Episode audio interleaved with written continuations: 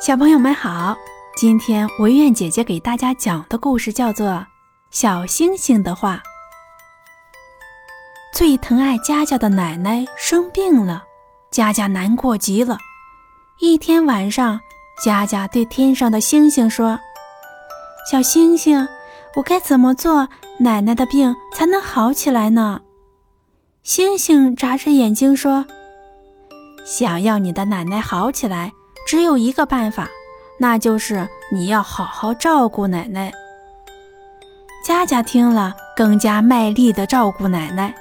没多久，奶奶的病真的好了，佳佳甜甜地笑了。